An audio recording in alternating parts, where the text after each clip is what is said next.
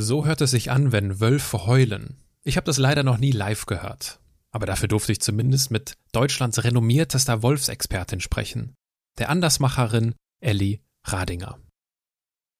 Zugeben muss ich, dass der Titel dieser Folge von der Anwältin zur Wolfsexpertin ihrer Biografie nicht ganz gerecht wird. Denn Elli Radinger begann zunächst als Stewardess zu arbeiten. Erst danach studierte sie Jura und ließ sich als Anwältin nieder.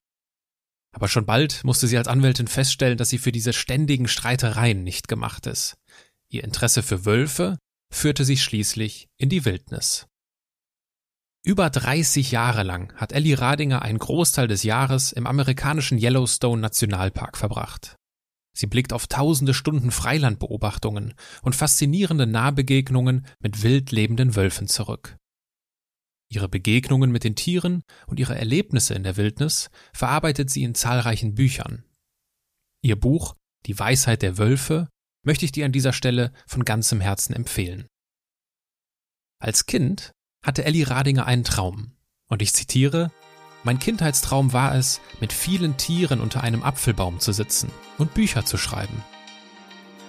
In dieser Folge finden wir gemeinsam heraus, inwiefern es ihr gelungen ist, diesen Traum zu verwirklichen. Wie aus Passagieren erst Mandanten und später Wölfe wurden und was wir hinsichtlich Führung, Trauer oder Zeit von Wölfen lernen können. Menschen, die in keine Schublade passen. Geschichten voller biografischer Brüche. Inspiration, um neue Wege zu gehen. Auch Models können Doktor sein. Erfolgsmuster von Andersmachern. Der Podcast mit Wirtschaftswissenschaftler, Model und Berater Dr. Aaron Brückner.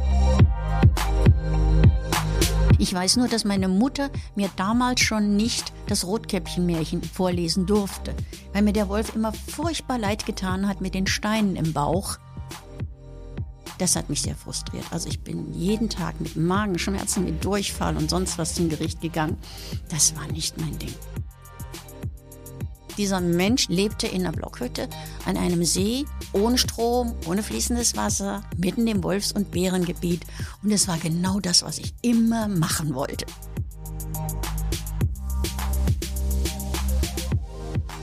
Und bevor es losgeht, möchte ich dich an etwas teilhaben lassen, was mich immer häufiger extrem freut. Und das sind die Rückmeldungen zu diesem Podcast.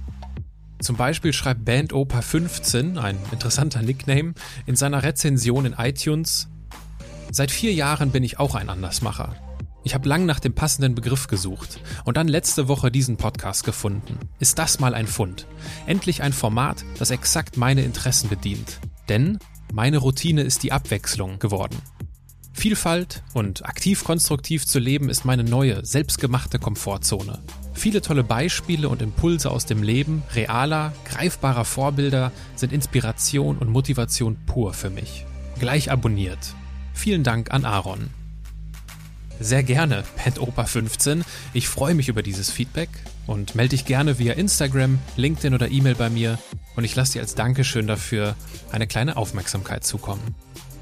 Und jetzt wird es Zeit, Wölfe kennenzulernen und die Wildnis zu entdecken.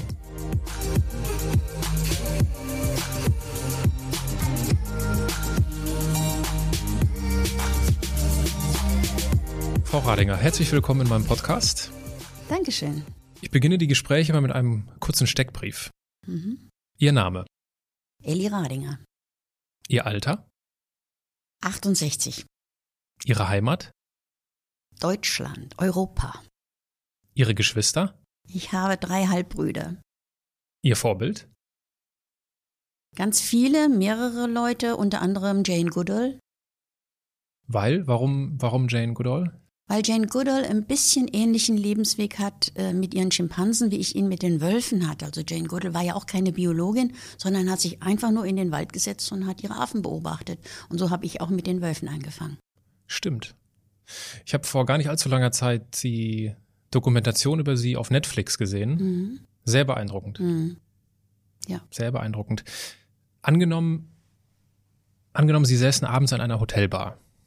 Was würden Sie trinken? Wasser. Ich sitze nie an Hotelbars, weil ich nie irgendwo bin, wo viele Leute sind. Und wenn, dann würde ich Wasser trinken oder ein Cappuccino. Jetzt säßen Sie aber an dieser Hotelbar und Sie würden das Wasser oder den Cappuccino trinken und ich würde zufällig auch da sitzen und wir würden zufällig ins Gespräch kommen. Worüber würden Sie sich denn am liebsten mit mir unterhalten? Gar nicht, weil ich gerne meine Ruhe habe. Es tut mir furchtbar leid. Aber ich will wirklich meine Ruhe haben, besonders wenn ich irgendwo sitze und entspanne. Und was würden Sie machen, wenn ich Sie einfach sehr dreist in ein Gespräch verwickeln würde und mich bei Ihnen erkundigen würde? Und was machen Sie so beruflich? Dann würde ich Ihnen vermutlich erzählen, dass ich Autorin bin und gerade auf einer Lesereise bin oder irgendetwas in der Art. Und nehmen wir mal an, Sie würden dann äh, sich auf das Gespräch einlassen und ich würde äh, dranbleiben. Gab es in den letzten Wochen oder Monaten oder vielleicht auf dieser Lesereise, von der Sie denn ja sprachen, einen Moment, der Ihnen besonders in Erinnerung geblieben ist, wo Sie tiefe Dankbarkeit empfunden haben, wo Sie das Gefühl hatten, das, was ich gerade mache, ist genau das Richtige für mich? Jedes Mal, bei jeder Lesung und immer wieder ständig bin ich sehr, sehr dankbar für die Menschen, die kommen. Zum einen, weil die mich natürlich hören wollen, weil die extra dafür kommen. Und zum anderen auch äh, besonders bei den Hundelesungen, bei den Lesungen zum Hundebuch Die Weisheit alter Hunde, weil dort immer wieder Menschen sind, die auch tatsächlich weinen, weil sie so berührt sind, wenn sie von ihren alten Hunden erzählen. Ich bin immer wieder sehr dankbar. Was macht das mit Ihnen in so einem Moment? Ähm, ja, es ist, ich, ich weiß in diesem Moment, dass ich das Richtige gemacht habe, dass ich das Richtige entschieden habe, mein Leben in diese Richtung zu gehen und äh, dass ich dort gebraucht werde und dass ich genau da bin, wo ich gebraucht werde. Jetzt stellen wir uns vor, wir säßen an, immer noch an dieser Hotelbar und vielleicht hätten Sie schon jetzt Ihren zweiten Cappuccino äh, bestellt und wir würden uns unterhalten und jetzt würde zufällig Jane Goodall dazukommen und sich auch an diese Bar setzen. Wie würden Sie reagieren? Ich denke, ich würde sie, nee, ich würde vielleicht erst am Anfang nicht, mich gar nicht trauen, überhaupt die große Jane Goodall anzusprechen, aber dann würde ich sie doch ansprechen und zwar spezifisch ähm, auf Wölfe, also auf ihre Tiere natürlich und dann auf meine Wölfe, weil ich weiß, dass sie ein Faible hat für Wölfe und auch Yellowstone kennt. Was meinen Sie, wie, wie Jane Goodall reagieren würde? Keine Ahnung, vielleicht will sich auch in Ruhe gelassen werden. Dann habe ich Pech gehabt, dann habe ich großes Verständnis dafür. Aber da ich weiß, dass sie Wölfe so sehr mag, mag sie, äh, kann sie vielleicht, äh, spricht sie vielleicht mit mir. Keine Ahnung. Wie machen Sie denn, also ich kenne das auch und ich, ich würde das natürlich auch respektieren, ne, wenn da, dort jemand dann sich nicht unterhalten möchte und seine Ruhe haben möchte. Wie, was ist denn so Ihre, Ihre Geheimstrategie, jemandem deutlich zu machen, dass Sie jetzt gerne Ihre Ruhe hätten? Indem ich das einfach sage. Ich Sie sage einfach raushauen. Ich sage oder? einfach, bitte verzeihen Sie, aber ich möchte jetzt hier entspannen und ich wäre Ihnen dankbar, wenn wir mal nicht miteinander reden könnten oder so irgendetwas Nettes in der Art. Und das funktioniert oder stößt das manchmal auf Missverständnisse? Da ich ja nie alleine in Bars bin, habe ich noch nie solche Erfahrungen gemacht, muss ich Ihnen ehrlich sagen. Ja, ich merke schon, Sie nehmen mir hier mein, Sie nehmen mir hier mein Szenario auseinander. Dann reden wir, dann versuchen wir es von einer anderen Seite. Sie haben ja viele Bücher geschrieben. Mhm. Und nehmen wir an, Sie müssten ein, ein Buch über Ihr gesamtes Leben schreiben. Mhm. Wie würde der Titel lauten? Wildnisjahre. Wildnisjahre. Von wem würden Sie gerne das Vorwort schreiben lassen? Oh, das ist eine sehr gute Frage. Weiß ich nicht, muss ich Ihnen ehrlich sagen. Ob Jane Goodall vielleicht bereit wäre? Nein, ich weiß es wirklich nicht. Keine Ahnung. Vermutlich würde ich ohne Vorwort schreiben, ohne Vorwort ähm, das Buch machen. Und nehmen wir mal an, Sie, Sie sind Sie merken schon, ich mag das, wenn, wenn wir uns in die, in die Fiktion begeben.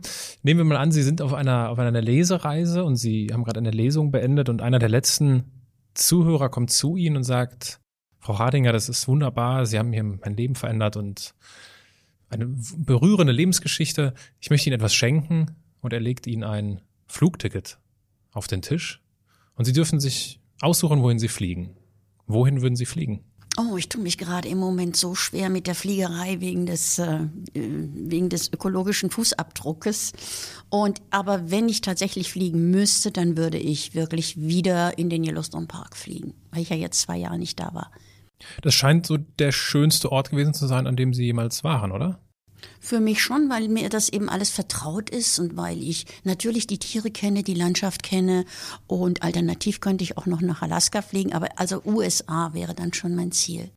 Wie ist eigentlich die Reiseroute dahin? Wie fliegt man dahin? Also wenn ich nach Yellowstone fliege, fliege ich, muss ich zwei, ein bis zweimal umsteigen. Ich fliege nach Detroit und nach ähm, Bozeman, Montana im Allgemeinen oder ich fliege über New York oder über ähm, Paris und, und äh, Amsterdam. Also, aber ich muss umsteigen und das ist eine sehr lange Reise. Wie lange dauert das in Summe? Dauert insgesamt mit Zwischenauf, also mit, mit dieser Wartezeit etwa 16 Stunden. Okay. Hm. Sie haben ja eine sehr bewegte Biografie und das wollen wir heute ein wenig kennenlernen. Wir mhm. wollen uns mhm. darüber austauschen und unterhalten. Und wir fangen einfach mal bei Ihrem letzten Schultag an. Nehmen Sie uns mal mit in diesen Moment, wo Sie Ihre Schule abgeschlossen haben und was so Ihre, was so Ihre Ideen waren. Gab es Pläne oder waren Sie orientierungslos? Wie war das damals? Ich war heilfroh, dass ich das Abitur endlich hinter mir hatte und äh, ich hatte schon vorher die Fühler ausgestreckt und hatte mich schon vorher bei Lufthansa beworben. Und da wartete ich auf die, auf das Okay für das Bewerbungsgespräch. Und so gesehen, ja, hat es ja auch dann geklappt. Das war so mein, mein letzter Schultag dann. Und warum die Fliegerei? Also warum Lufthansa? Weil ich schon immer raus in die Welt wollte. Und das war für mich eine Gelegenheit, wo ich mir sagte, das ist eine Chance, da kannst du die Welt sehen. Ganz einfach. Können Sie sich daran erinnern, seit wann oder wann das angefangen hat, dieses Gefühl, ich will die Welt kennenlernen? Oh, das fing, glaube ich, schon sehr, sehr früh an, weil ich immer, immer sehr viel gelesen habe. Das heißt, ich habe viel gelesen und habe auch viel äh, in meinen Büchern oder in Büchern, die ich gelesen habe, bin ich eben auch gereist in verschiedene Erdteile. Und äh, darum war das für mich irgendwo normal, dass ich eben jetzt raus muss und muss das alles kennenlernen. Und wurden Ihre Erwartungen erfüllt in diesem Beruf? Ja, ja, definitiv. Ich habe alles gesehen, was ich sehen wollte. Ich habe nicht alle Erdteile gesehen, aber mir fehlen noch ein oder zwei. Aber äh, ansonsten habe ich alles gesehen, was ich sehen wollte. Weil das Leben der Stewards und Stewardessen ist ja häufig auch ein sehr kommerzielles Reisen. Ist jetzt ja nicht so, dass man dann dort drei Monate Aufenthalt hat und die Kultur in der Tiefe kennenlernt. Es ist ja häufig ein hin und schnell wieder zurück, oder? Das war damals noch besser. Ich habe ja Anfang der 70er Jahre schon angefangen zu fliegen. Das heißt, es gab deutlich weniger Flugzeuge. Und wenn man irgendwo hingeflogen ist, also ich habe damals zum Beispiel die neue DC-10 bin ich geflogen und die flog dann irgendwo hin, beispielsweise nach Anchorage und dann hatte man sechs Tage Aufenthalt, bis man wieder zurückgeflogen ist oder nach Tokio weiter. Und so hatte ich natürlich tolle Möglichkeiten, mir ein bisschen das Land anzuschauen. Das klingt gut. Mhm. Das kann ich dann sehr gut nachvollziehen. Gab es denn mal, ich meine, Fliegen ist ja ein großes Thema und äh, gab es denn mal eine wirklich kritische Situation? Also Flugtechnisch? Ja, genau. Flugtechnisch. Ja, ich, wir hatten mal so eine, so eine halbe Notlandung, in dem eben bei der Landung das Bugrad nicht eingerastet ist und mhm. ich, wir dann wirklich dachten, jetzt passiert irgendetwas. Aber ich kann Ihnen nur sagen, wie das vor meinem Auge ablief. Ne? Ich, es rattelte, es rappelte fürchterlich in dieser Maschine und die oben die, die Headtracks, also die Dinger, wo noch, wo wir die Koffer gelagert hatten, die flogen alle auf, das Gepäck flog runter. Ich saß schon angeschnallt bereit zur Landung und habe dann paradoxerweise immer nur gesagt, ähm, du musst dir oder gedacht, ich muss jetzt darauf achten, dass ich die Rosen, die Rosen für die erste Klasse, wo ich gearbeitet habe, dass ich die Rosen noch irgendwie sicher, sicher rausbringe. Es ist total irre, ne, was man in solchen Momenten denkt. Aber ähm, es ist alles gut gegangen und wir haben noch nicht mal evakuieren müssen. Also alles war gut. Aber so mit Flugangst oder so haben Sie nie Probleme gehabt? Oder? Nee, wir haben auch zu der Zeit damals schon ähm, Antiterrortraining gehabt. Damals mhm. war ja äh, Mogadischu ja. beispielsweise oder sowas. Da haben wir, also sind wir schon gut vorbereitet worden, wie man sich jetzt in so einem Fall verhält. Aber Flugangst habe ich nie in meinem Leben gehabt. Niemals. Meine, meine kleine Schwester hat äh, vor kurzem ihren Bachelor abgeschlossen mhm. und liebäugelt aktuell auch so, das so als temporäre berufliche Erfahrung mhm. zu machen, also die äh, eine Ausbildung als, als Stewardess. Was würden Sie ihr raten oder mit auf den Weg geben? Also temporär ist es definitiv eine tolle Sache. Wohl heutzutage ist es ja wirklich ein Knochenjob. Ne? Man fliegt irgendwo hin und wieder zurück oder man bleibt ein paar, äh, eine Nacht. Also ich würde ihr auf jeden Fall raten, wenn sie Lust dran hat, das zu machen, aber es nicht als, äh, als Zukunftsplanung zu sehen. Mhm. Jetzt sind Sie ja wie lange bei der Lufthansa geblieben? Fünf Jahre, glaube ich. Jahre. Ne? Mhm. Was hat Sie denn dann, wann fing das an, dass Sie sich Gedanken darüber gemacht haben, hm, ich möchte noch was anderes machen? Ja, so das letzte Jahr von diesen fünf Jahren. Ich wollte einfach, ich mochte einfach nicht mehr fliegen. Das heißt, ich bin ja später noch geflogen während des Studiums, aber nur während der Semesterferien. Aber ich wollte einfach nicht mehr immer zu Hause, weg sein von zu Hause. Mit der Fliegerei haben sie auch kein Privatleben. Ne? Ich konnte also am Anfang des Monats, wusste ich noch nicht, wo ich am Ende des Monats bin, wie der Schichtplan ist und all dies. Und das war mir dann einfach zu viel. Ich wollte mal was Normales machen. Ich wollte nicht mehr Kaffee und Tee servieren, sondern wollte meinen Kopf mal wieder ein bisschen anstrengen. Und da habe ich halt gedacht, jetzt studierst du was. Welche Rolle haben Ihre Eltern dabei gespielt bei solchen beruflichen Überlegungen? Gar nichts. Die konnten mich nicht beraten. Die, die, das hätte auch keinen Zweck gehabt, weil ich immer meinen eigenen Kopf gehabt habe. Also eine Rebellin. Ja, würde ich sagen. Hm. Sie sind dann zur Juristerei hm. geschwenkt. Äh, aus Passagieren wurden dann Mandanten. Hm. Warum die Juristerei? Ja, es war verrückt. Ich hätte eigentlich gerne Tiermedizin zunächst studiert, aber da habe ich keinen Studienplatz bekommen mit meinem Abitur. Und dann habe ich mir gedacht, was machst du jetzt? Meine Großmutter hat immer zu mir gesagt, Kind, du redest so viel, du solltest Anwalt werden. Und dann habe ich gedacht, okay, zum einen das. Dann war ich ein großer Fan dieser damaligen Anwaltsserie, die Sie wahrscheinlich gar nicht kennen werden, Petrocelli. Das ist also so ein Anwalt, der irgendwo in der Wüste im Wohnwagen gelebt hat und sich um seine Mandanten gekümmert hat, natürlich immer jeden Prozess gewonnen hat. Klar. Also ich habe mir gedacht, wenn du jetzt Anwältin bist, dann verhilfst du äh, dann dem Recht, äh, dann sorgst du dafür, dass überall Recht gesprochen wird und dass alle Menschen glücklich sind. Das war so meine Idee und damit habe ich dann angefangen zu studieren. Ja, Recht gleichzusetzen mit Glück ist ja schon, äh, ja. schon eine steile Erwartung. Wie war das denn dann? Also so ein Jurastudium geht jetzt ja nicht irgendwie in zwei, drei Jahren. Mhm. Wie hat sich denn dieses Bild vom, vom Anwaltsberuf verändert im Laufe der Jahre? Ja, zunächst einmal hat es wahnsinnigen Spaß gemacht zu studieren. Ich war zum einen eine der Älteren, ne? ich war, war, ja fünf Jahre älter als die anderen, die angefangen haben. Und immer wenn irgendwo Fälle waren, konnte ich aus der Praxis das beurteilen. Es war nicht nur mein, mein Kopf, der nur sagte, theoretisch irgendwas plante, sondern ich konnte sagen, nee, in der Realität ist das ja alles ganz anders. Das hat mir schon sehr geholfen. Und mir hat auch das Studium und die Recherche wahnsinnigen Spaß gemacht. Ich habe sehr, sehr gerne recherchiert auch. Und äh, dann habe ich mich im Laufe des Studiums auf äh, Luftverkehrsrecht spezialisiert, weil ich ja da schon irgendwo einen Background hatte. Und dann wollte ich dies auch äh, in der in dem äh, in der Referendarzeit machen. Da habe ich dann auch bei der Lufthansa, also beim Flughafen, bei der FAG gearbeitet, habe im Darmstadt äh, im Luftverkehrs äh, Amt gearbeitet auch und habe mich dann schon in diese Richtung weiter bewegt, habe dann meine ganzen Referendarzeiten durchgemacht und dann habe ich das zweite Staatsexamen gemacht.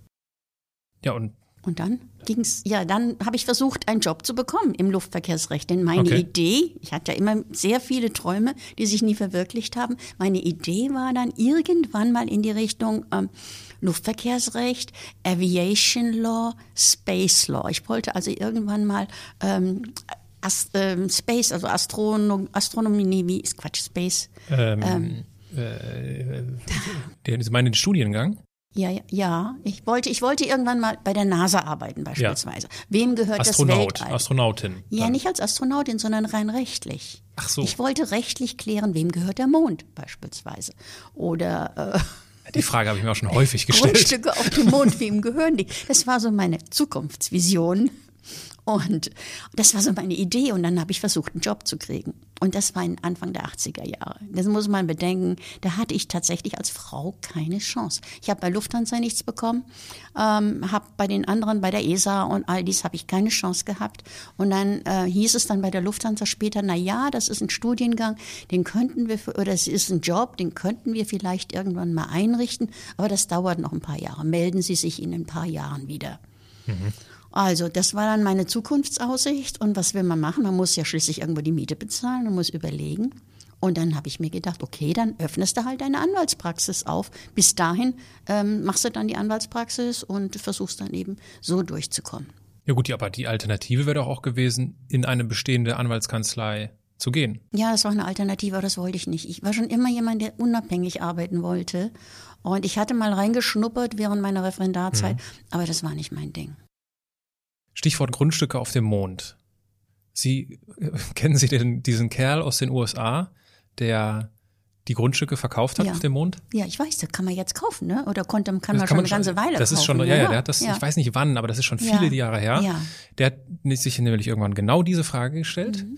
und hat gesagt, und hat irgendwo eine, eine rechtliche Lücke gefunden, so dass er gesagt hat, die Grundstücke auf dem Mond, die gehören jetzt mir und ich verkaufe die jetzt. Und er hat die dann für sehr geringes Geld, irgendwie, keine Ahnung, 10, 20 Dollar oder so, Mhm. so als Witz an Mhm. Leute verkauft, aber das nahm dann irgendwie auch in den Medien Fahrt auf.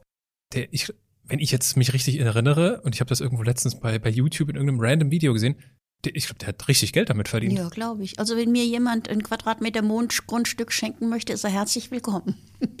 ja.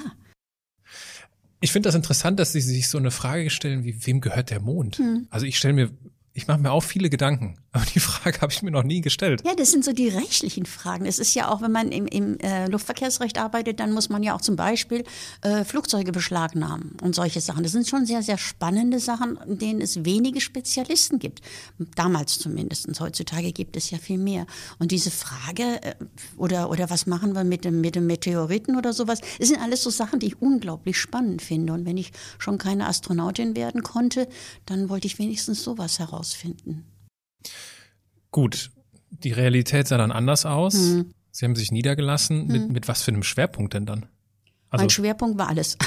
Also so, so ein Generalanwalt, also so nicht Generalanwalt, aber so ein Anwalt, der halt eben alles macht. Und da kriegt man natürlich immer die unangenehmen Sachen. Ich krieg heute noch Geld von einem Mandanten, der meinte, er hatte seinen Prozess zu äh, Unrecht verloren. Also es ging um, es geht um Verkehrssachen, es geht um äh, Mietstreitigkeiten, um lauter so unangenehme Sachen und sehr, sehr viele Scheidungen auch. warum kriegen Sie denn heute noch Geld von dem? Also ich meine rein theoretisch, ich hätte einen Titel, um, äh, also einen Ach so. rechtlichen Titel, um heute noch von dem Geld zu kriegen. Okay. Ja, und äh, wie war das denn? Haben Sie dann ein eigenes Büro wahrscheinlich ich hatte ein gehabt? eigenes Büro ne? Innerhalb der eigenen Wohnung, weil ich konnte mir Okay. ja kein eigenes Büro leisten. Also habe ich ein Büro innerhalb der Wohnung gemacht und habe dann eben meine, meine Mandanten kamen dann teilweise aus dem Bekanntenkreis und und und. ja, aber das war doch dann Ihr eigenes Ding. Also das Ja. war doch unabhängig. Ja, aber es war so frustrierend. Weil? weil es so unglaublich negativ war. Ich weiß, ich bin da total blauäugig rein in der Erwartung. Als Jurist oder als Rechtsanwalt hat man nur mit tollen Sachen zu tun. Aber ich bin ja ein Mensch, der ungerne ähm, diskutiert und streitet vor allen Dingen. Ich hasse es zu streiten. Und nun stand ich jetzt plötzlich, ich brauchte nicht mehr herausfinden, wem gehört der Mund, sondern ich stand jetzt plötzlich dann immer fast täglich vor Gericht und musste mich mit anderen Leuten auseinandersetzen. Das hat mich sehr frustriert. Also ich bin jeden Tag mit Magenschmerzen, mit Durchfall und sonst was zum Gericht gegangen. Das war nicht mein Ding. Das ist schon interessant, wie der Körper da reagiert, Mhm. ne?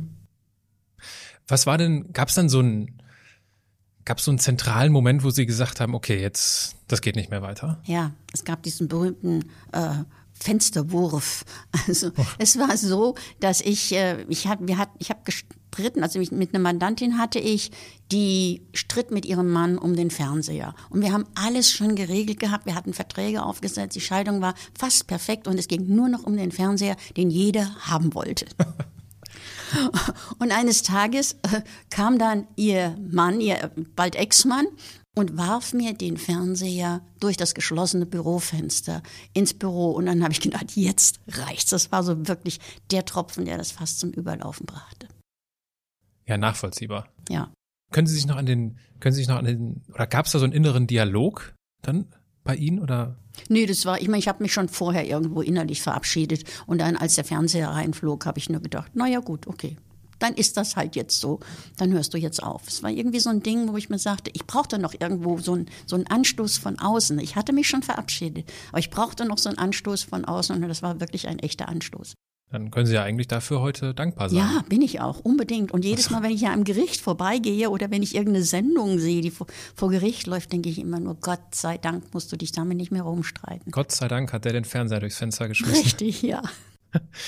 Ja gut, das, ich meine, das ist jetzt ja wiederum auch nur eine Seite der Erkenntnis. Ich muss hier raus. Mhm. Die zweite Seite ist dann, äh, ja, ja, was denn dann? Was ist denn dann Ihr Plan gewesen? Ja, nun hatte ich ja schon längere Zeit, auch immer während des Studiums, bin ich ja immer noch saisonal geflogen.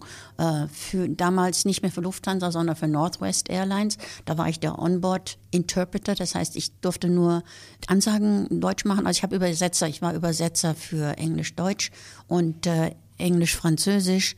Und dann habe ich mir gedacht, als erstes bleibt er ja immer noch irgendwo irgendeine Airline dort zu jobben. Und zwischendurch habe ich auch schon mal teilweise für eine äh, Reiseagentur gearbeitet als Reiseleiter, weil ich ja sehr, sehr viel in den USA war und mich sehr gut auskannte. Und dann habe ich zunächst einmal habe ich Reiseleitung gemacht und habe während dieser Zeit dann auch Artikel geschrieben, Reiseartikel geschrieben und die eben eingeschickt. Und ich war fast nur in den USA weil ich die USA sehr, sehr mochte und habe eben dann im Laufe dieser Zeit dann später auch eigene Reisen organisiert aus meinen ehemaligen äh, Agenturkunden. Und äh, ja, und dann war ich quasi Reiseorganisatorin und äh, Reiseleiterin und Reiseschriftstellerin. In welchem Jahr sind wir gerade? Wir sind jetzt gerade im Jahr äh, 83, 84, 85. Und wie wie entstand die Schreiberei bei Ihnen? Also reisen wollen, das mhm. machen viel, wollen viele und mhm. reisen mögen, tun auch mhm. viele, aber dann über die Reiserei zu schreiben, machen dann wiederum weniger. Wie, woher kam diese schreiberische äh, kreative Ausdrucksform bei Ihnen? Ich habe ja schon immer auch als, als Jugendliche viel geschrieben und für, für örtliche Tageszeitungen und sowas, so kleine Artikel geschrieben. Und dann, ich habe mein Leben lang immer geschrieben und dann habe ich das irgendwann mal eingeschickt und dann ging das langsam los. Also Schreiben ist immer mein, mein Kindheitstraum, war es, unter einem Apfelbaum zu sitzen mit vielen Tieren um mich herum und Bücher zu schreiben. Wie alt waren Sie da, als Sie diesen Traum hatten? Fünf, äh, sechs, sieben, acht, also gerade so, ja, als es losging mit der Schule, ja. Und wenn Sie so heute auf Ihre, auf Ihr berufliches Portfolio blicken, mhm. wie nah sind Sie dem? Hat sich der Kreis geschlossen, würde ich sagen, ja. Wir wollen ja noch herausfinden, wie sich dieser Kreis hm. geschlossen hat. Und dazu gehört natürlich dann auch irgendwann der, der Ausstieg, mhm. auch wenn es immer so dramatisch klingt, äh, der Ausstieg in die, in die Wildnis. Und der mhm. begann ja scheinbar, wenn ich es richtig äh, recherchiert habe, mit einer Bewerbung, aber nicht gegenüber einem Menschen, mhm. sondern gegenüber einem Wolf. Was ist denn da bitte passiert? Also ich bin zunächst einmal schon sehr, sehr viel gereist, auch in die Wildnisgebiete und habe dort schon auch keine Wölfe kennengelernt, aber Kojoten und sowas, die ich schon immer sehr faszinierend fand. Und irgendwann habe ich mir dann gesagt, jetzt möchte ich mal was mit Wölfen machen oder ich möchte Wölfe näher kennenlernen, weil ich schon immer ein großer Wolfsfan war, weil ich mein Leben lang auch schon Hunde hatte. Und dadurch waren mir Wölfe irgendwo vertraut. Und habe ich gedacht, jetzt möchte ich mal die näher kennenlernen. Und ich, da ich ja gut im Recherchieren bin, habe ich also angefangen, in Amerika nach einem Wolfsgehege zu forschen. Ich wollte unbedingt in Amerika bleiben und habe dort alle Wolfsforschungsgehege angeschrieben, ob ich nicht kommen könnte und mal ein Praktikum machen könnte. Und das erste, der erste, der mir geantwortet hat, war der Leiter von dem Wolf Park, heißt es Forschungsgehege im Bundesstaat Indiana. Der war Deutscher und der sagte zu mir, hey, wir könnten ein Praktikum für dich äh, einrichten, aber du musst zunächst einmal das Wolf-Casting bestehen. Das heißt, du musst, äh, ich kann dich nicht akzeptieren, sondern der Leitwolf unseres Hauptforschungsrudels muss dich akzeptieren. Und so begann das dann. Wie konkret sah dieses Casting dann aus? Ja, ich bin also hingeflogen und ich musste diesen Leitwolf treffen. Und ich meine, man trifft ja nicht so ohne weiteres einen Wolf einfach. Und äh, aber diese Wölfe, die dort lebten, die waren von Menschen großgezogen worden. Das heißt, die hatten keine Angst vor Menschen, aber waren natürlich Wölfe in ihrer gesamten Schönheit und Größe und äh, Macht. Und ich bin dann mit äh, einigen ähm, Mitarbeitern des Geheges bin ich dann in ein Gehege hineingegangen, zu den, zu den Wölfen, das heißt zu dem Hauptwolf vor allen Dingen. Und äh, das war der Leitwolf, der Imbo, kann ich mich noch erinnern. Und den musste ich treffen. Und ich wurde vorher schon informiert, wie, was ziehe ich an, was tue ich. Also man darf ja, wenn man einem Wolf begegnet, sollte man nicht geschminkt sein, man sollte keinen Schmuck anhaben. Warum? Weil Wölfe sich in allem wälzen, was riecht. Aha. Das kann man testen, indem man, wenn man in Wolfsgehege ist, einen Tropfen Parfüm auf den Boden äh, fallen lässt und dann werfen sich sofort die Wölfe da rein und rollen sich auf diesem Tropfen herum. Hätte ich nun Make-up angehabt, hätten sich die Wölfe vielleicht auf meinem Gesicht ähm, wälzen wollen. aber, aber jeder Mensch hat doch sowieso Also wir riechen doch sowieso. Ja, aber das ist ein Eigengeruch. Das Okay. macht das nicht. Und dann äh, Schmuck natürlich, wenn ich Ohrringe angehabt hätte, das finden die Wölfe so toll, die hätten da dran gezogen und versucht, mir das abzuziehen. Also diese Sachen waren nicht möglich. Dann ähm, musste ich mit beiden Beinen fest auf dem Boden stehen und dann kam der Wolf auf mich zu. Und das war schon sehr, sehr, sehr beeindruckend. Also der ging auf mich zu und sprang dann hoch und legte mir seine riesigen Pfoten auf die Schultern. Er hat große, große Zähne, die nur dicht, wirklich jetzt ganz dicht an meinem Gesicht waren. Und dann hat er mir ein paar Mal mit der Zunge übers Gesicht geleckt. Und damit war ich akzeptiert. Man muss wissen, dass so eine Leckerei, es ist die normale Begrüßung, die, wo wir Wölfe sich untereinander begrüßen. Und unsere Hunde machen das ja auch. Die versuchen ja auch immer wieder, unser Gesicht zu lecken, wenn sie uns begrüßen. Und damit war das okay. Er hätte jetzt auch das nicht machen können. Also ich habe schon beobachtet, dass Leute reingegangen sind und versucht haben, akzeptiert zu werden. Und da haben sich die Wölfe einfach zurückgezogen. Die haben die nicht angegriffen, aber die haben sich zurückgezogen und da hat man keine Chance. Was vermuten Sie denn ist der Grund, dass der Leitwolf Sie akzeptiert hat? Ich weiß nicht, vielleicht war ich lecker genug. keine Ahnung. Kann ich Ihnen nicht sagen. Vielleicht hat er gespürt, dass ich ihn mag oder dass ich, dass ich keine Angst vor ihm habe oder ja, keine Ahnung. Ich kann es Ihnen nicht sagen, müssen wir den Wolf fragen, aber der lebt nicht mehr. Sie greifen ein Zitat von Nietzsche in Ihrem Buch Die Weisheit der Wölfe auf. Ich zitiere es ganz kurz. Wir sind so gerne in der freien Natur, weil diese keine Meinung über uns hat. Ein richtig schönes Zitat, Mhm. weil absolut wahr. Mhm. Ist, wie viel, war das auch Ihr Beweggrund? Dieses in der Natur werde ich nicht beurteilt? Nee, also damals zumindest habe ich nicht konkret darüber nachgedacht. Das kommt einem immer erst im Laufe der Jahre, solche schlauen, solche schlauen Sprüche von Nietzsche beispielsweise. Äh, Und dann sagt man, ja, ja, stimmt total. Nein, in solchen Augenblicken, wenn man in der Natur ist, denkt man gar nicht über sowas nach. Und was hat Sie in diese, Ich war ja jetzt noch nicht mal in der Natur. Ich war ja jetzt erstmal in einem Forschungsgehege und bin ja dann Okay. erst später raus in die Natur gegangen. In dem Forschungsgehege hatte ich genug zu tun jeden Tag, indem ich nämlich morgens und abends zwei Stunden lang die Wölfe beobachten musste, aufschreiben musste, was sie tun. Dazwischen musste ich Gehege säubern und Wölfe streicheln natürlich und solche schönen Sachen. Da war ich viel zu beschäftigt, um überhaupt auch über Natur nachzudenken. Denn Gehegesituation ist ja keine natürliche Situation. Das war mir damals auch schon klar.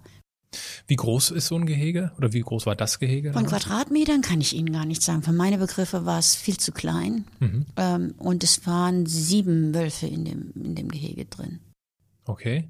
Und das war ein, das war ein Praktikum, sagten Mhm. Sie. War das dann bezahlt oder unbezahlt? Mm-mm. Das war ein Verhaltensforschungspraktikum und ich habe dafür bezahlen müssen, dass ich das machen darf. Ach, auch das noch. Ja, auch das noch, ja. Wie viel war das? Ich Oh, frage? das kann ich Ihnen gar nicht mehr sagen. 1000 Dollar oder sowas in der Art. Ohne den Flug jetzt natürlich dahin Ja. und das Ganze drumherum. Und äh, das war bei all meinen Sachen so, auch in Yellowstone. Äh, ich bin nie für etwas bezahlt worden. Ich musste, habe immer alles selbst bezahlt. Ich, ich finde diese, äh, ich mag das. Das ist proaktiv. Mhm. Und es, es gibt viele Menschen, die, ja, die sagen, ja, ich bin jetzt nicht ganz glücklich mit dem, was ich mache, aber ich wüsste, hätte auch so Ideen, was ich machen soll, aber das kann ich jetzt ja nicht. Und wie komme ich da ran? Ja, einfach mal anschreiben und fragen. Mhm. Richtig. Vielleicht. Ja, ja. ich Wäre werde so oft Idee. gefragt von jungen Menschen, was kann ich denn jetzt mit Wölfen tun? Oder können Sie mir mal sagen oder und, und, und. Ich sage immer, googelt, guckt nach und macht, tut selbst was. Und ja. fragen. Richtig. Einfach mal fragen. Ja, genau. Und im Zweifel ist so ein Angebot wie, ich, ich komme zu Ihnen, Sie müssen mich nicht bezahlen, ich helfe Ihnen. Mhm. Also, Ja. und wie ging das dann weiter? Der Leitwolf hat Sie akzeptiert, Sie sind äh, fleißige Praktikantin, Sie machen das Gehege sauber und Genau. wundern sich aber so langsam wahrscheinlich, oh, das Gehege ist aber klein. Mhm. Wie ging es dann weiter? Ich habe mich gewundert, dass die Aggressionen so stark waren, dass teilweise die Wölfe wirklich massiv zusammengebissen wurden. Also der unterste Wolf, der damals sogenannte Omega-Wolf, heute spricht man ja nicht mehr von Alpha- und Omega-Wölfen, der unterste Wolf wurde immer extrem zusammengebissen und dann hieß es eben, ähm, das ist halt so und das ist in der Natur auch so. Und da habe ich mich gewundert und habe mir gedacht, das kann eigentlich gar nicht sein, dass die draußen, wo die frei sind, genau solche Aggressionen sind. Ich vergleiche das heute immer wieder mit, äh, wenn ich gefragt werde, was ist der Unterschied zwischen Gehege und Wildnis, indem ich eben sage, das ist wie Menschen im Knast. Männer im Knast verhalten sich ja auch nicht normal. Äh, Die können nicht raus, die können, also jetzt Wölfe, die können nicht raus, die können nicht fressen, was sie wollen, sich nicht paaren, mit wem sie wollen. Völlig unnatürliches Verhalten. Und dann ist kein Wunder, dass die Aggressionen hochkommen. Und da habe ich mir gedacht, das kann nicht sein, ich muss jetzt was anderes herausfinden. Und dann habe ich mich wieder auf die Suche gemacht nach einem Platz, wo ich wilde Wölfe beobachten konnte und bin dann auf Minnesota gekommen. Und wie sind Sie dann da, also wie sind Sie darauf gekommen? Indem ich eben recherchiert habe. Damals gab es ja noch kein Internet. Da bin ich in die Buchhand in die Bücher reingegangen, äh, in die Bibliotheken und habe recherchiert und habe natürlich auch gefragt im Wolfsgehege, was meint ihr, wo denn? Mhm. Und dann wurde mir gesagt, eben das International Wolf Center, das ist in Ely im Norden von Minnesota. Ähm, das, äh, da gibt es zwar auch Wölfe im Gehege, aber die praktizieren auch, ähm, die erforschen auch wilde Wölfe. Und dann habe ich mir gedacht, das wäre vielleicht ein guter Ort, dort hinzugehen. Ähm, da habe ich zunächst keinen Praktikumsplatz bekommen, aber ich habe ein paar Seminare dort gemacht. Und auf einem dieser Seminare habe ich eben jemanden kennengelernt, der dort in der Wildnis lebt und habe mich in den verliebt. Hm. Und dann bin ich ähm, letztendlich, also dieser, dieser Mensch, dieser Mann, den ich kennengelernt habe, dieser Wildnismann, lebte in einer Blockhütte an einem See ohne Strom, ohne fließendes Wasser, mitten im Wolfs- und Bärengebiet. Und es war genau das, was ich immer machen wollte. Ich wollte immer mal so leben. Und da ich mich auch noch zusätzlich verliebt hatte in den Mann, habe ich dann wirklich Knallauffall. Quasi vier Wochen später äh, bin ich zu ihm geflogen und in die Wildnis gegangen, um eben dort mit ihm zusammen zu leben und eben dort die Wildnis kennenzulernen. Was ist denn das, was ist denn das Faszinierende daran, also an diesem Leben in so einer Blockhütte ohne Wasser. Gut, Internet gab es sowieso noch nicht. Mhm. Äh, was, was reizt Sie denn da? Äh, mich reizt das Ursprüngliche, das ähm, mit sich selbst konfrontiert zu sein und sei selbst seine eigenen Grenzen kennenzulernen und eben ja, ich hätte, ich hatte immer davon geträumt, selbst einmal so eine Hütte zu leben, selbst einmal alleine auch so eine Hütte zu bauen und dort zu leben. Und da hat sich nie die Gelegenheit gegeben. Und da dieser Mann jetzt da so lebte, habe ich das eben ausgenutzt natürlich und bin dort, habe dort eben all dies gelernt, was man von in der Wildnis lernt. Und wie lange sind Sie da, dort geblieben? Ungefähr ein ganzes Jahr. Zwischendurch musste ich immer mal kurz aus, aus Visumsgründen nach Hause ah. fliegen und wieder zurück. Ich bin ja als normaler Tourist dorthin geflogen. Ungefähr ein ganzes Jahr. Und was sind so Sachen, die Sie dort gelernt haben, die wir, die Sie vielleicht sogar weitergeben könnten an andere, um in der Wildnis zu überleben? Ich habe zum Beispiel gelernt, völlig autark zu leben und äh, ein Kanu zu bauen und zu paddeln. Und es war schon ganz, ganz toll, überhaupt solche Sachen. Äh, Bäume, also Holz zu machen, Holz zu schlagen, ähm, Feuer zu machen in einem normalen Ofen. Es gab ja all die ganzen äh, Sachen nicht, die es heute in der Zivilisation gibt. Ich habe gelernt, dass das Überleben in der Wildnis knochenhart ist, enorm hart wirklich war, aber dass man auch über seine eigenen Grenzen hinausgeht. Ich habe gelernt, ein Iglu zu bauen beispielsweise, äh, wilden Reis zu ernten. Und heute bin ich sehr dankbar für wilden Reis, weil das ja, der ist ja enorm teuer. Ich weiß auch heute, warum der so teuer ist, weil die Ernte eben so mühsam ist. So viele Sachen eben auch. Mit Bären natürlich zu leben. Ich habe Wölfe kennengelernt, wilde Wölfe. Und äh, im Sommer eben die horrenden Moskitos, die dort waren. Ich habe gelernt, äh, so auf so ein Plumpsklo zu gehen, das ungefähr äh, 20 Meter von der Hütte entfernt war, was bei beißenden Moskitos sehr langer Weg sein kann. Oder beim, ich habe gelernt, bei minus 40 Grad im Schlafsack zu schlafen draußen mit Nordlichtern. Und das waren alles Erlebnisse, die ich um keinen Preis missen möchte. Und wie gut funktioniert dann so das soziale Miteinander, wenn man so aufeinander rumhängt? Das ist schwierig. Ich hatte mal eine Freundin, die hat immer zu mir gesagt, wenn du einen Mann wirklich kennenlernen willst, musst du mit ihm zusammen auf ein Segelboot gehen und den Atlantik überqueren. Du musst keine Ausweichmöglichkeiten haben. Entweder ihr bringt euch um oder ihr überlebt es. Leben in einer Blockhütte in der Wildnis ist so ähnlich. Also entweder man bringt sich um oder man überlebt es. Äh, unsere Beziehung war romantisch am Anfang, aber wurde immer schwieriger, weil ähm, der Wildnismann, mit dem ich gelebt habe, eben so eine, so eine schwierige, äh, aggressive Art hatte, die immer aggressiver wurde im Laufe der Zeit und so dass ich letztendlich auch geflohen bin. Und darüber habe ich natürlich auch ein Buch geschrieben, klar. Hm. Wie, ich meine, Sie können sich mit Sicherheit noch an den Moment erinnern, wo Sie angekommen sind, das erste Mal auf dieser mhm. Blockhütte im, mhm. in der Wildnis und das erste Mal einen wilden Wolf heulen hören. Mhm. Wie war das? Beschreiben Sie das doch mal. Ich habe das gemacht, was alle Menschen machen, die einen wilden Wolf heulen hören. Äh, ich habe geheult. die Tränen kommen automatisch. Das ist ein Gefühl, das ist irgendwo so innen drin, das ist so Evolutions man, man, man macht 10.000 Jahre oder 20, 30.000 Jahre, springt man zurück in der Evolution und dann spürt man das irgendwo im Inneren, dass dann, ähm, ja, dass man da wieder ist, ist ganz, ganz schwer zu beschreiben.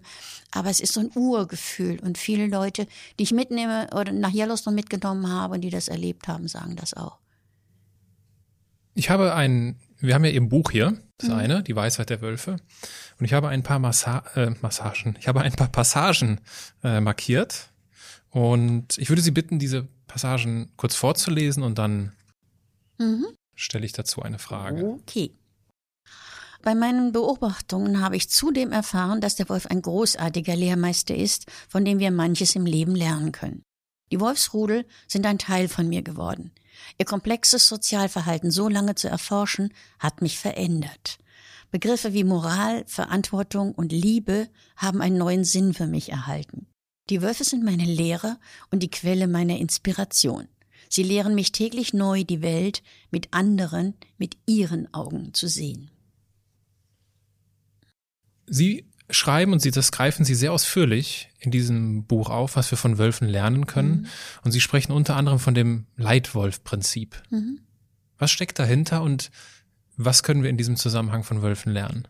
Ja, wir denken ja beim Leitwolf äh, immer, der Leitwolf ist derjenige, der alles bestimmt, der immer sagt, wo es lang geht und, und, und. Aber dem ist eben nicht so. Und äh, ich werde manchmal bei Manager-Vorträgen immer gefragt, was macht denn jetzt einen guten Führer aus? Und ein guter Führer ist ja nicht derjenige, der der Größte, der Schönste oder der Tollste ist, sondern es ist derjenige, der am besten führen kann. Und das habe ich eben bei den Wölfen gelernt. Führung bedeutet Verantwortung. Und ein Leitwolf ähm, zeichnet sich dadurch auf, ist meistens sind normalerweise die Eltern als Paar. Es gibt nicht den Leitwolf, sondern mhm. das Leitwolf-Paar, also die Eltern. Und die haben die, haben die, haben das Vertrauen ihrer Familie. Die Familie hat gelernt, dass die Entscheidungen der Eltern sie eben durch schlechte Zeiten und durch gute Zeiten durchführen und die vertrauen ihnen. Und das ist eben das Aller, Allerwichtigste. Also ein Leitwolf kann auch mal, so äh, situationsbedingt, kann auch mal irgendjemand anderen in der Familie die Führung übernehmen, wenn es nicht besonders wichtig ist. Aber in wichtigen Entscheidungen treffen eben die Eltern die Entscheidungen, in wichtigen Situationen. Und wie, wie sieht so ein Entscheidungsprozess aus? Auch es ist eigentlich ganz einfach. Man sieht es an, an dem Verhalten natürlich, an der Körpersprache. Ich nehme immer gern ein Beispiel, dass jetzt ein Wolfsrudel so hintereinander einen Weg entlang läuft, durch den Schnee läuft.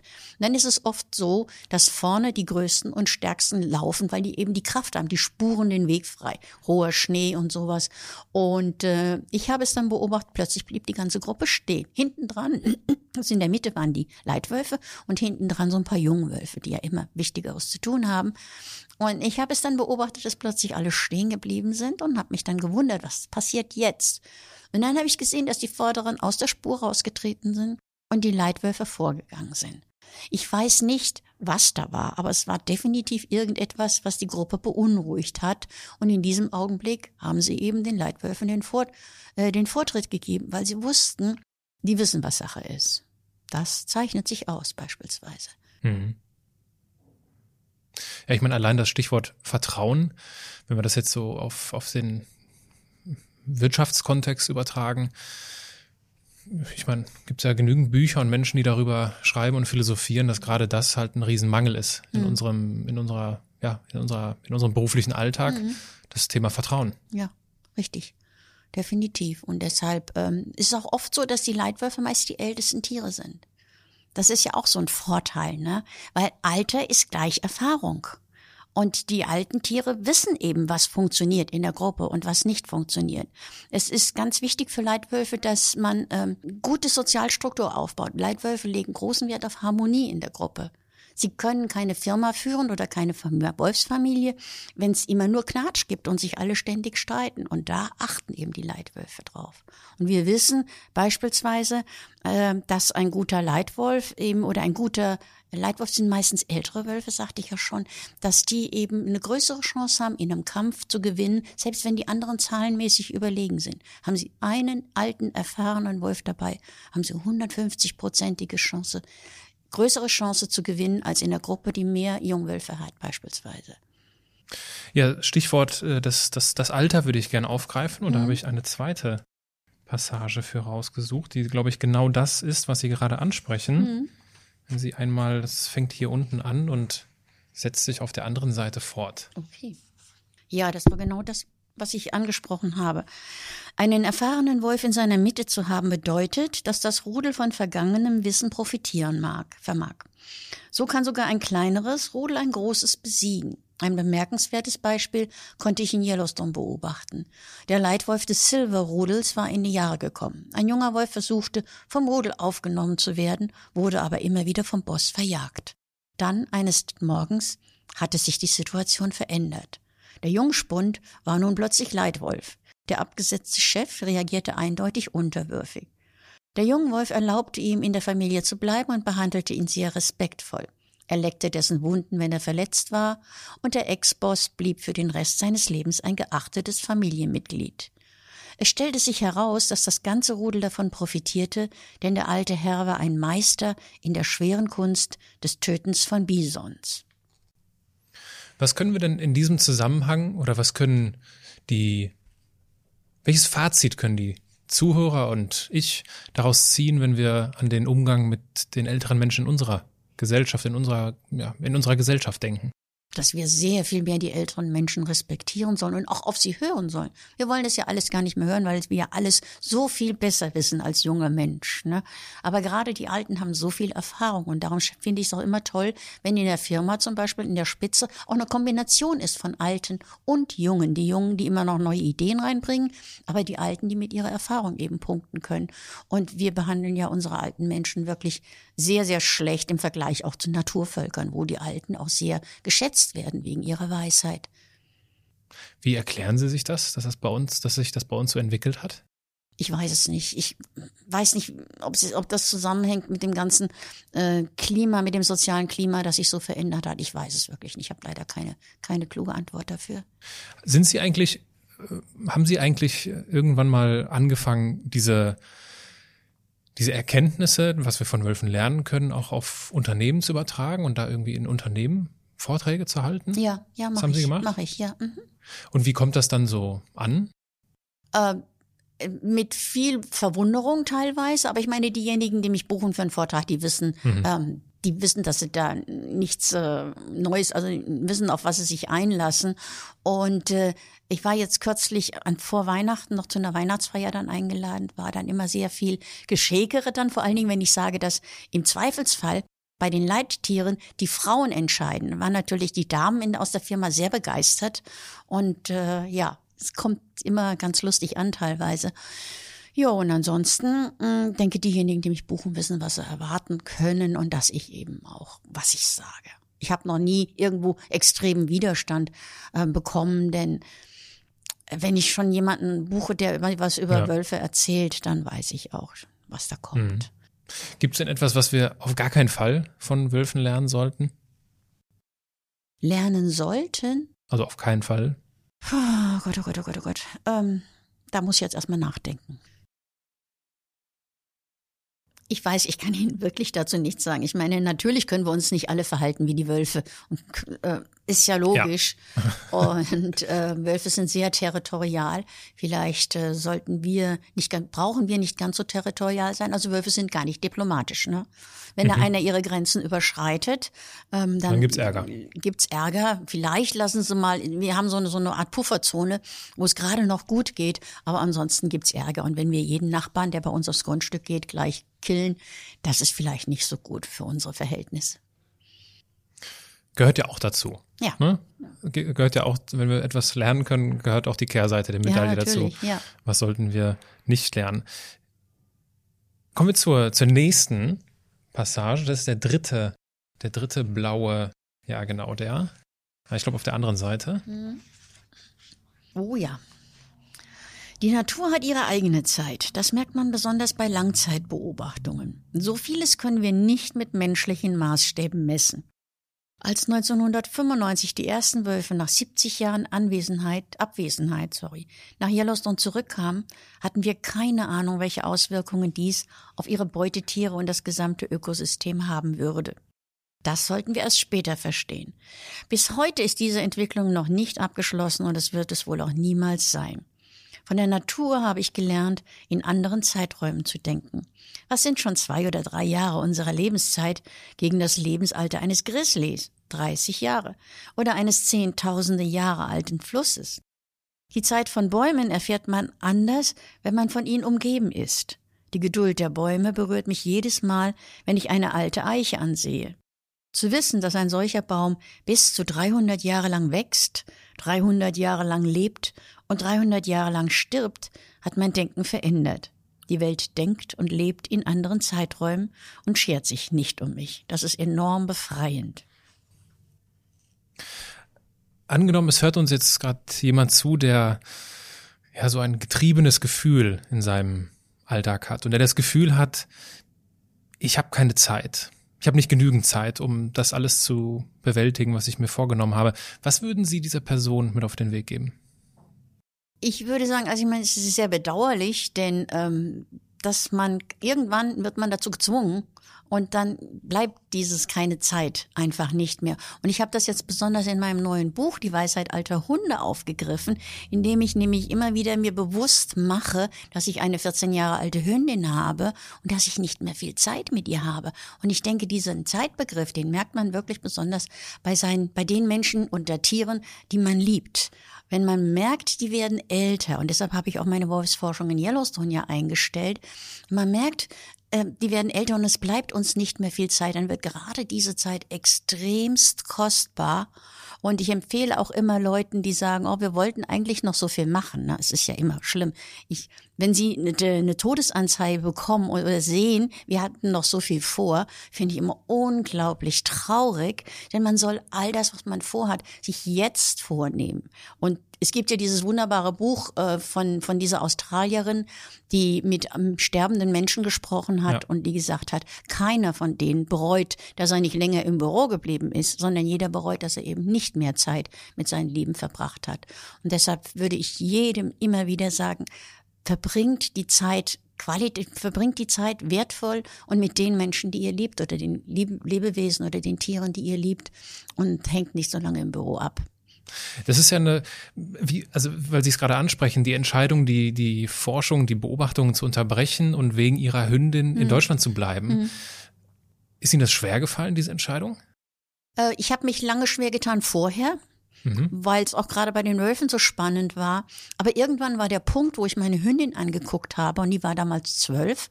Und dann habe ich gedacht, nee, also jetzt äh, möchte ich mehr Zeit mit ihr verbringen. Und dann von da an war es wirklich leicht. Es war also noch ein letztes Mal, dass ich nach Yellowstone gefahren bin. Ich habe es auch im Buch beschrieben, wo ich alles dann eingepackt habe. Und es war schon, natürlich, man steht dann da und sagt, ich weiß nicht mehr, die Wölfe gerade, ich weiß nicht mehr, ob ich euch nochmal wiedersehe, denn deren Lebenszeit ist ja auch sehr kurz. Uh, und ein letztes Mal hier und ein letztes Mal da. Aber dann in dem Moment, wo ich zu Hause war und meine Hündin dann in den Arm genommen habe, da habe ich gewusst, es war genau richtig. Und beides miteinander kombinieren ging nicht? Nee, Amerika ist ganz, ganz schwierig für einen Hund. Zunächst einmal fliegen mit dem Hund. Ich habe selbst als Flugbegleiterin erlebt, dass das nicht besonders schön ist für die Tiere. Und mein Labrador müsste also unten rein in eine Kiste. Und dann ähm, ist es auch nicht, Amerika ist nicht sehr hundefreundlich in dem Sinn. Sie können kaum in einem Hotel untergekommen. Sie können kein Ferienwohnung oder Ferienhaus, Cabin mieten mit dem Hund. In den Nationalparks muss der Hund immer an der Leine sein und nur an der Straße, also keine Wanderung oder sowas. Und bei den Yellowstone Wintertemperaturen von minus 40 Grad will ich meinen Hund auch nicht im Auto liegen lassen. Also sie war besser zu Hause aufgehoben bei meinen Eltern, wo sie immer so eine Art Wellnessurlaub dann gemacht hat, wenn ich weg war. Ich finde die, ich finde die Entscheidung bemerkenswert. Also, weil es, es schlägt ja definitiv eine Wölfe in, in ihrem Herzen und äh, das aufzugeben wegen eines Hundes, ich glaube, so man könnte also sich auch so denken, das, das, ist doch jetzt nur ein Tier. Ja, ja, darauf habe ich dann auch noch gewartet. Nee, wegen eines Hundes. Nee, definitiv. Und für mich ist natürlich das eine Herzenssache und ist natürlich ein Herzensding und ich habe mich nie so schwer, nie schwer getan in Herzenssachen. Also ich habe lange, lange, manche viele Dinge habe ich also ausgehalten und habe gewartet und habe geguckt und wenn ich dann eine Entscheidung getroffen habe, weil ich gewusst habe, sie war wichtig und dann habe ich die getroffen, dann war mir alles andere völlig egal. Ich werde auch heute noch manchmal gefragt, ja, aber die Wölfe, Sag ich, nee, Wölfe sind nicht mehr wichtig, haben nicht mehr Top-Priorität. Und das habe ich auch von den Wölfen gelernt. Kümmere dich um deine Familie. Mhm. Weil ich so schön fand, greife ich das Zitat einfach noch auf. Sie haben ja so ganz viele Zitate in diesem Buch, was ich äh, gut finde. Unter der Überschrift Zeit oder unser Zeitgefühl hat Dietrich Bonhoeffer etwas Schönes gesagt. Ich zitiere, jedes Werden in der Natur, im Menschen, in der Liebe muss abwarten, geduldig sein, bis seine Zeit zum Blühen kommt. Warum haben Sie dieses Zitat gewählt? Weiß ich nie, weil es gepasst hat. Schlecht und einfach. Weil es wahr ist. Wir können nichts herbei äh, fordern oder pushen oder sowas. Wir müssen wirklich warten, wenn die Zeit reif ist. Und ich habe halt immer gefühlt, ich habe es nicht gewusst, ich habe es gefühlt immer, wenn die Zeit reif war, wenn sich's einfach gut angefühlt hat. Nicht so gut anfühlen tut sich der Verlust von, von Menschen oder von Tieren, die wir lieben. Und sowas wie äh, Verlust gibt's natürlich auch in einer Wolfsfamilie. Mhm. Und sie haben in dem Buch ausführlich beschrieben, wie, wie Wölfe mit Verlust und mit Trauer umgehen. Mhm. Und es gibt ja in diesem Zusammenhang scheinbar auch das Phänomen Broken Heart. Ja. Was steckt dahinter? Äh, wie haben, inwiefern haben Sie das beobachtet? Also es gibt einen, ich habe es mehrfach beobachtet, aber besonders deutlich gibt, äh, macht es einen Fall in Kanada, wo eine Leitwölfin, die sehr gute Leitwölfin war und viele Jahre lang ein Rudel geführt hat, wo die gestorben ist. Sie hatte eine Krankheit und ist quasi unterernährt gestorben.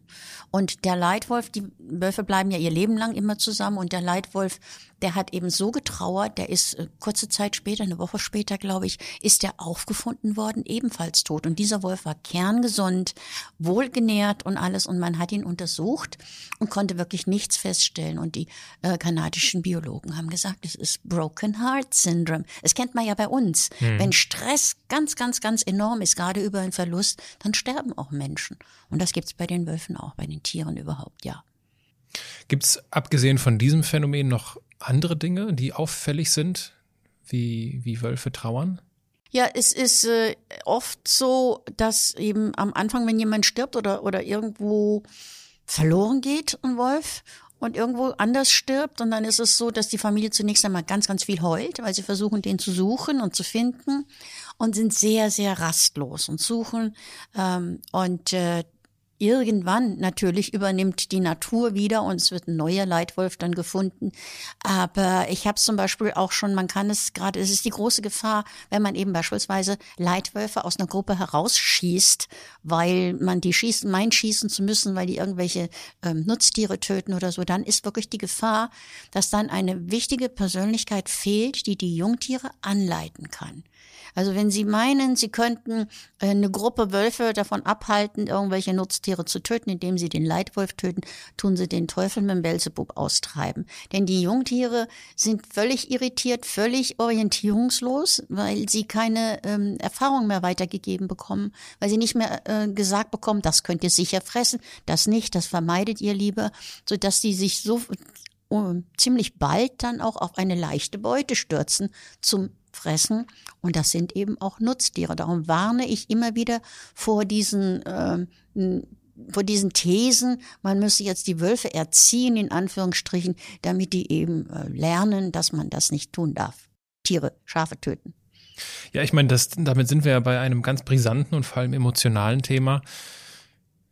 Der böse Wolf. Hm. Da gibt's ja viele Vorurteile. Wie, wie gehen Sie oder wie bewerten Sie das denn, wenn Sie sowas, ich glaube, es war letztes Jahr, wo ein äh, Wolf 40 Schafe auf einmal mhm. äh, gerissen hat und jetzt ja auch aufgrund dieser Vorfälle, die natürlich medial auch ja, ausgeschlachtet werden, mhm. mhm. ähm, natürlich die Forderungen im Raum stehen von Landwirten und Jägern, ja, diese Tiere, Tiere doch jetzt oder diese Raubtiere jetzt, mhm. jetzt zum Abschuss freizugeben. Wie, was macht das mit Ihnen? Wie gehen Sie damit um, wenn Sie sowas lesen? Also immer schwierig. Also manchmal macht das mich wütend bis zum geht nicht mehr, so dass ich wirklich an die Decke gehen könnte vor so viel Dummheit auch. Ich meine, ich kann das mit den 40 Tieren erklären. Das ist die Sache wie der Fuchs im Hühnerstall. Da ist kein Raub mordlüsterner Wolf, der da die Tiere ähm, alle frisst, sondern äh, es erlöst eben immer wieder den Tötungsreflex aus, wenn er nicht dazu kommt, das eine Tier zu fressen. Und diese 40 Tiere im Schwarzwald, die waren auch, waren zwar geschützt durch einen Elektrozaun, aber leider nur an drei Seiten. Und das ist etwas, was nicht gerade sehr günstig war. Aber unabhängig davon, im Moment, also die Medien ähm, sind unglaublich schwierig, sage ich jetzt mal nett. Ähm, ich, ich setze immer gerne das Wort, ersetze gerne das Wort Wolf durch Migrant beispielsweise. Sie haben dieselbe Terminologie in den Medien. Ob sie jetzt sagen, ähm, der soll raus, Obergrenze, brauchen wir nicht, haben hier nichts zu suchen, sind nicht von hier. Es ist genau das Gleiche, ob sie jetzt Wolf sagen oder Migrant. Und äh, die Politiker, ähm, also ich versuche fast gar nicht mehr zu lesen, was dort an Unsinn geschrieben wird. Es sind definitiv auch Fake News. Und sie können Menschen Fakten darlegen, so viel sie wollen über irgendetwas. Wenn die das nicht hören wollen, wenn die ein Bild im Kopf haben, dann hören die das auch nicht. Und leider nutzen das eben auch Politiker und Medien aus. Und die Politiker insbesondere, um ihre eigenen Interessengruppen zu befriedigen. Das heißt, es wird manipuliert ohne Ende und es wird gelogen ohne Ende. Und das, finde ich, haben Menschen nicht verdient, die ehrliche Aufklärung wollen und die wirkliche Antworten haben wollen. Aber es ist nun mal so das Internet und es sind nun mal diese Zeiten leider Gottes so. Wie gefährlich ist denn der Wolf? Der Wolf ist überhaupt nicht gefährlich für uns. Ich habe eine schöne Statistik in meinem Buch, in der ich auch aufführe, dass in den letzten 50 Jahren in ganz Europa nur vier Menschen durch nicht tollwütige Wölfe getötet wurden. Und das war in Spanien. Da sind Wölfe eben angefüttert worden. Ähm, ansonsten ist der Wolf völlig ungefährlich. Es werden jährlich zig mehr Menschen durch Hunde gebissen und auch durch Hunde getötet. Es werden mehr Menschen durch Kühe getötet beispielsweise. Gehen Sie nie über eine Alm äh, und so mutig mit, mit Jungtieren, mit Kälbern. Also es ist schon sehr gefährlich. Äh, und äh, der Wolf ist überhaupt nicht gefährlich. Der hat viel mehr Angst vor uns, beziehungsweise der will von uns einfach nichts wissen. Wir sind Teil seines Lebensraums. Der Wolf ist Kulturfolger. Der lebt mit uns ohne Probleme, aber der hat überhaupt keinen Bock auf uns, der meidet uns ohne Ende. Und darum leben ja auch 80 Prozent aller Wolfsrudel in Deutschland auf Truppenübungsplätzen. Mhm. Nicht in Naturschutzgebieten, sondern auf Truppenübungsplätzen, weil sie da ihre Ruhe haben vor uns. Also der Wolf ist nicht gefährlich. Sie können jederzeit dem Wolf begegnen. Wenn Sie das tun, bleiben Sie einfach stehen, sagen, hey Wolf, ich habe dich gesehen, hau ab. Aber ansonsten, was Sie nie tun dürfen, ist natürlich einen Wolf zu füttern. Also stehen bleiben und so tun, als ob das. Ansprechen, sie sprechen ihn streng an und sagen, hau ab. Aha. Und äh, das ist alles, dann haut der schon ab. Die einzigen Wölfe, die sich wirklich mal Menschen nähern, sind meist Jungwölfe. Die mhm. sind neugierig, das sind Teenager in der Pubertät. Die wandern ab, suchen sich ein eigenes Revier und treffen dann auf Menschen. Und wenn sie eben so mutige Persönliche oder kecke Persönlichkeiten sind, dann gucken die einfach mal. Aber die kommen nicht näher. Jetzt ist es ja so, dass die Wolfspopulation ja wieder am Ansteigen ist mhm, ne, in richtig. Deutschland. Warum brauchen wir denn Wölfe in Deutschland? Wir brauchen Wölfe, weil sie das Ökosystem gesund halten. Also Wölfe sorgen wirklich als Gesundheitspolizei im Wald für, dafür, dass kranke, alte äh, Tiere getötet werden oder dass sie die fressen. Ähm, Wölfe, man weiß es aus Sachsen, dass Wölfe wirklich die Hirschpopulation gesund halten und die Wälder auch. Und Wölfe gehören einfach dazu unser Ökosystem, da gehören Wölfe und Bären beispielsweise auch dazu. Das ist ja dann eine ähnliche Funktion, so wie die Jäger auch argumentieren, ne? Also die Jäger argumentieren ja auch, dass sie die, die, wie, wie soll ich es nennen, ja, die äh, Tierhygiene aufrechterhalten, ja. indem sie Tiere abschießen, die halt irgendwie ne, verletzt oder zu genau. alt sind oder was auch immer. Und im Winter füttern sie sie erst nochmal ordentlich an. Ja, also der Wolf ist kein Konkurrent für den Jäger. Mhm. Der Wolf tötet ja keine, äh, so wie der Jäger gerne, tötet ja keine ähm, Trophäentiere, sondern der tötet ja wirklich nur, um zu fressen. Und dann tötet er das, was er gerade frisst. Und das sind eben überwiegend alte Tiere, alte und kranke Tiere. Also sollte der Jäger, also ich kenne einige, einige Jäger, zum Beispiel vom Ökologischen Jagdverband, die sind sehr, sehr froh, wenn sie einen Wolf im Revier haben. Mhm. Aber dann gibt es sicherlich auch die anderen, die ja die Wölfe gerne abschießen würden.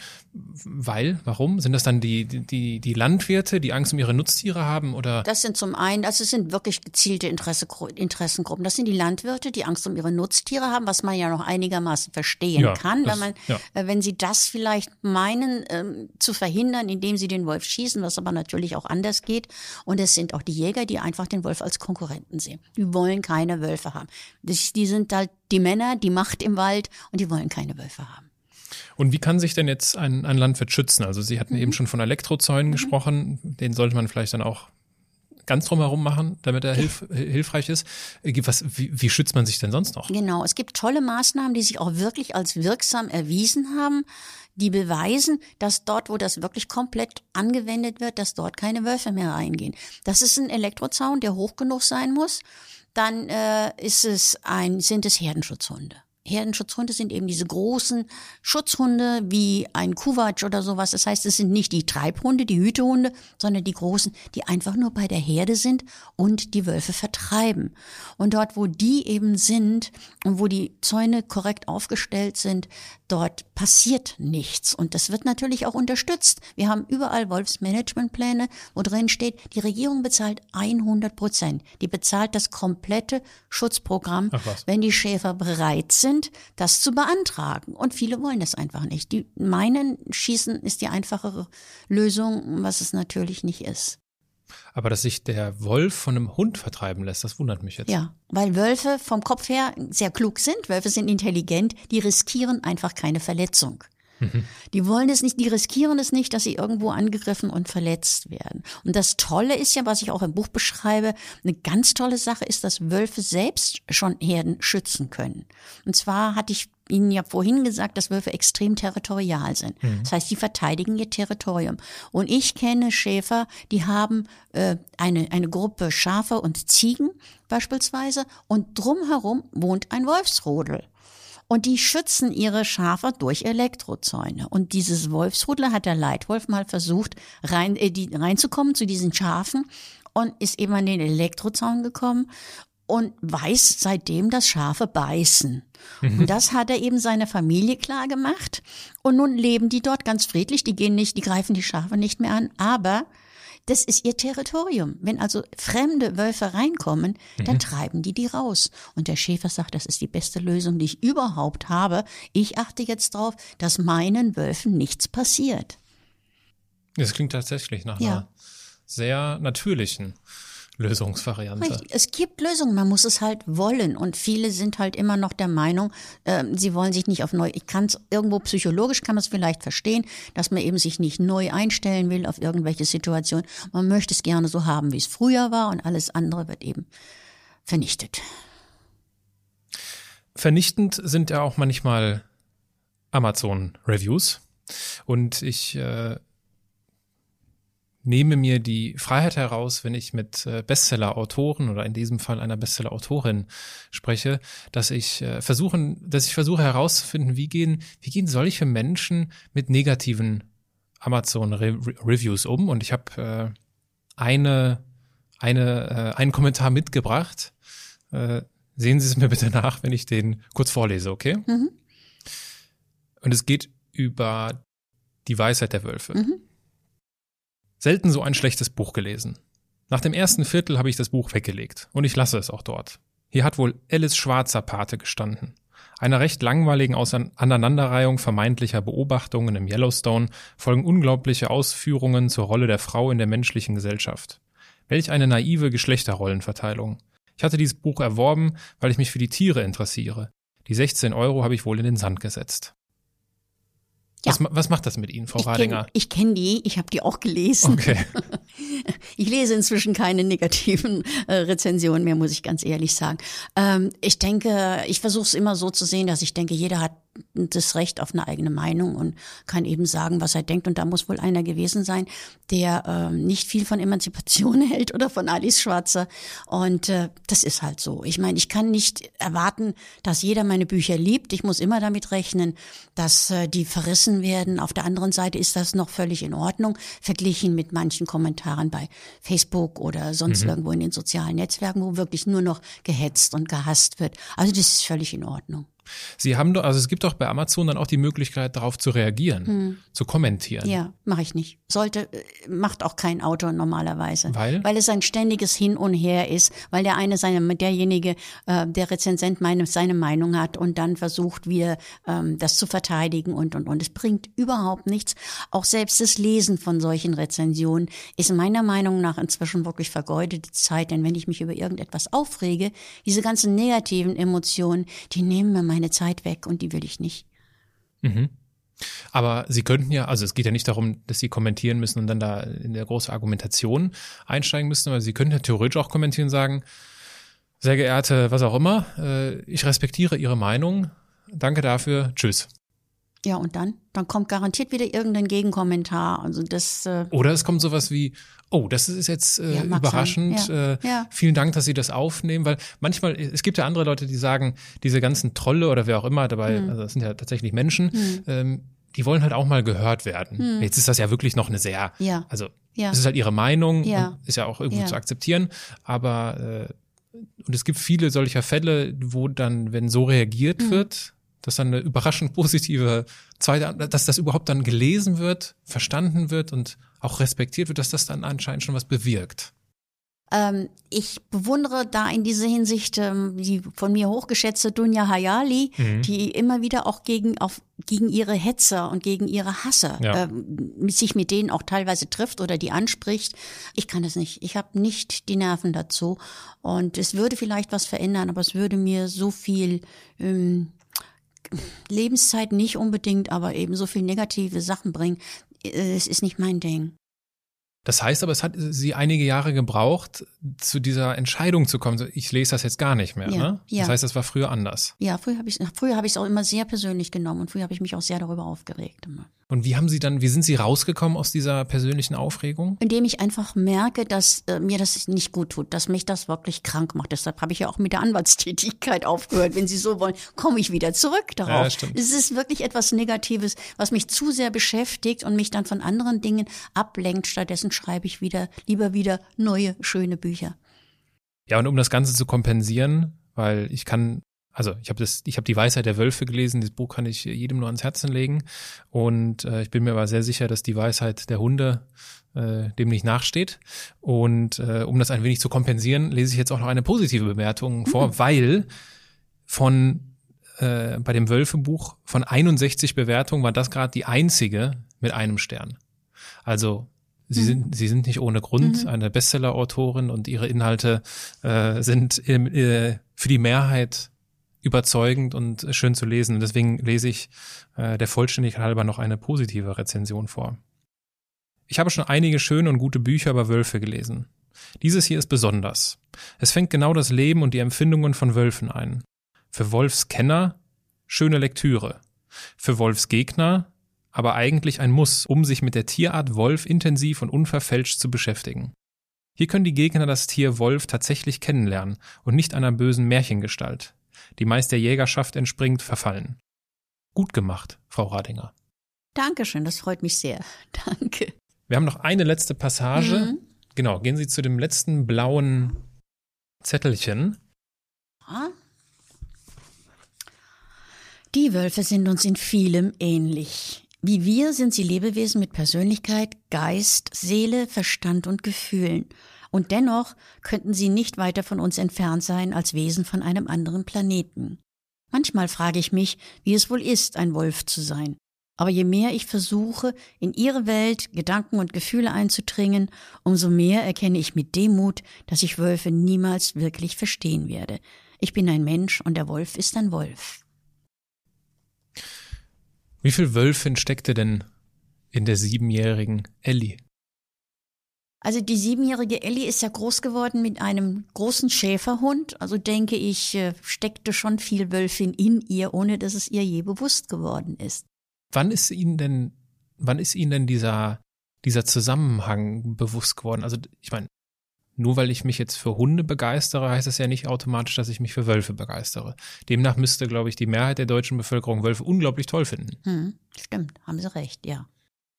Bei Ihnen scheint das ja angefangen zu haben mhm. mit, mit, mit Hunden. Wann ist das denn auf die Wölfe oder wie ist das denn auf die Wölfe übergesprungen? Ich weiß es nicht. Wenn Sie mich so fragen, ich weiß es nicht. Ich weiß nur, dass meine Mutter mir damals schon nicht das Rotkäppchenmärchen vorlesen durfte, weil mir der Wolf immer furchtbar leid getan hat mit den Steinen im Bauch. Also ich kann es nicht, wirklich nicht sagen.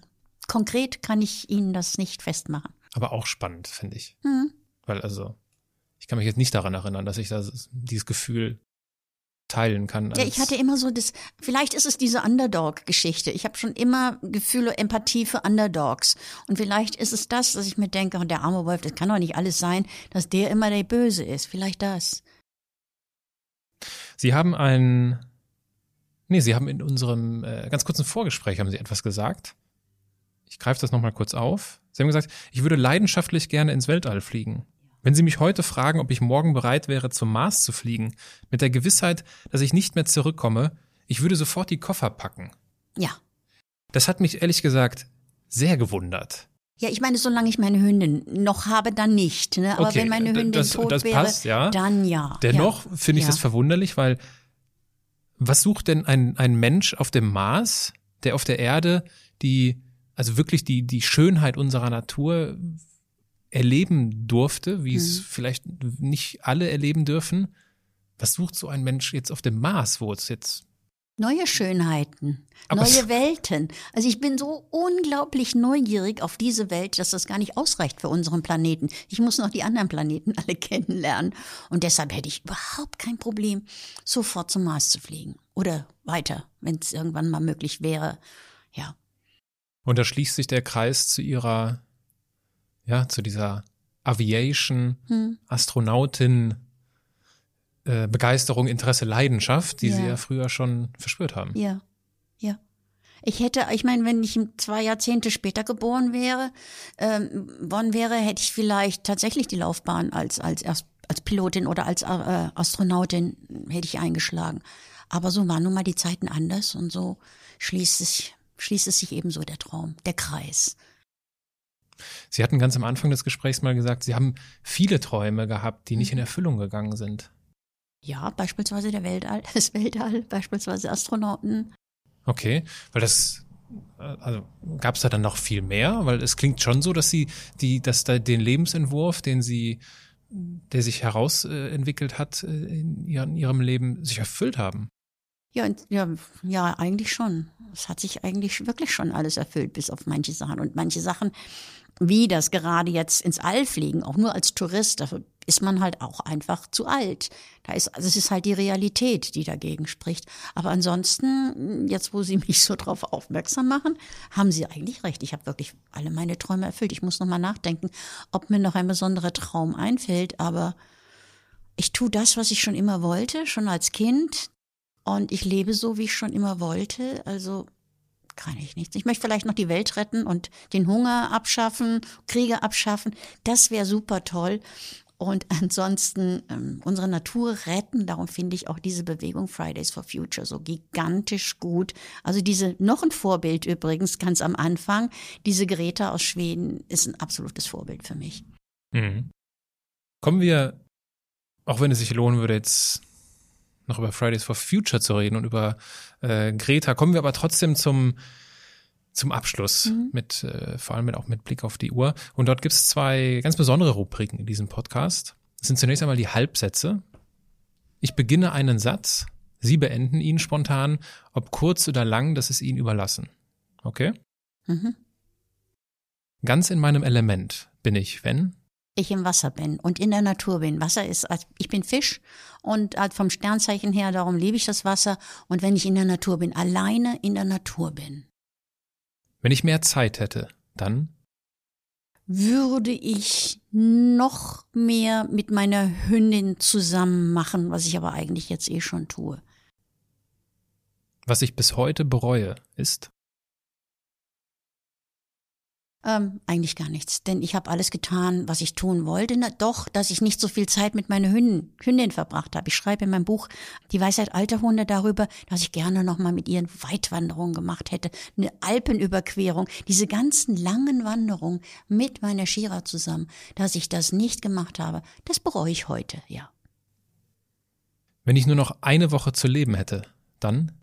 Würde ich mich äh, will ich meinen Hund packen und würde zusammen mit ihr nochmal ans Meer fahren, was ich sowieso jetzt bald tue, und würde dort einfach am Strand sitzen und noch ein paar letzte Gedanken aufschreiben und meinen Hund kuscheln. Kommen wir zur, zur letzten Rubrik. Das sind die Assoziationen. Jetzt wird es noch kürzer. Ich werfe Ihnen einfach nur noch einen Begriff zu und Sie können spontan reagieren. Auch wieder kurz oder lang, das ist Ihnen überlassen. Das, was Ihnen einfällt. Mhm.